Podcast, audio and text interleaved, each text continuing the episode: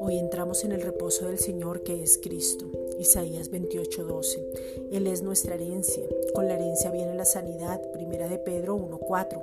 La prosperidad en todas las áreas y ahora podemos contemplarlo y disfrutar de él. Salmo 27:4. Padre, gracias porque ya somos benditos. Efesios 1:3.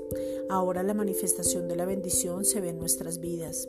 Tú nos haces sobreabundar en bienes. Somos bendecidos para bendecir. Hebreos 6:14.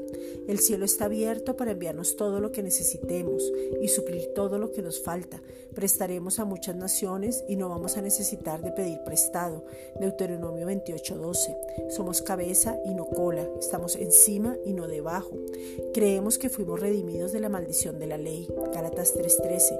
Y ahora en Cristo la bendición de Abraham nos alcanza y recibimos la promesa del Espíritu Santo.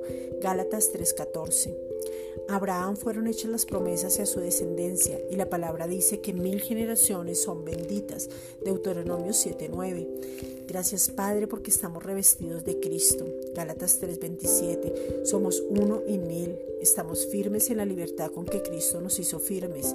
Efesios 5:1. Ya no somos esclavos. Primera de Corintios 7:22. Ahora somos guiados por el Espíritu Santo porque estamos maduros. Romanos 8:14. Y podemos oír al Hijo y el fruto del Espíritu Santo se manifiesta en nuestras vidas. Galatas 5 versículos 22 al 23. Padre, te pedimos en el nombre de Jesucristo que venga una revelación absoluta y sobrenatural de la revelación de la identidad de nuestras vidas. Conozcamos el llamado, la herencia y el poder que nos habita. Efesios 1, versículos 17 al 23. Ya fuimos escogidos desde antes de la fundación del mundo, para que fuésemos hechos santos y sin mancha delante de Él. Efesios 1.3. No nos pertenecemos y estamos completos en Él para poder gozarnos en su presencia y sumergirnos en su palabra, para que de nuestro interior corran ríos de agua viva que salten para vida eterna.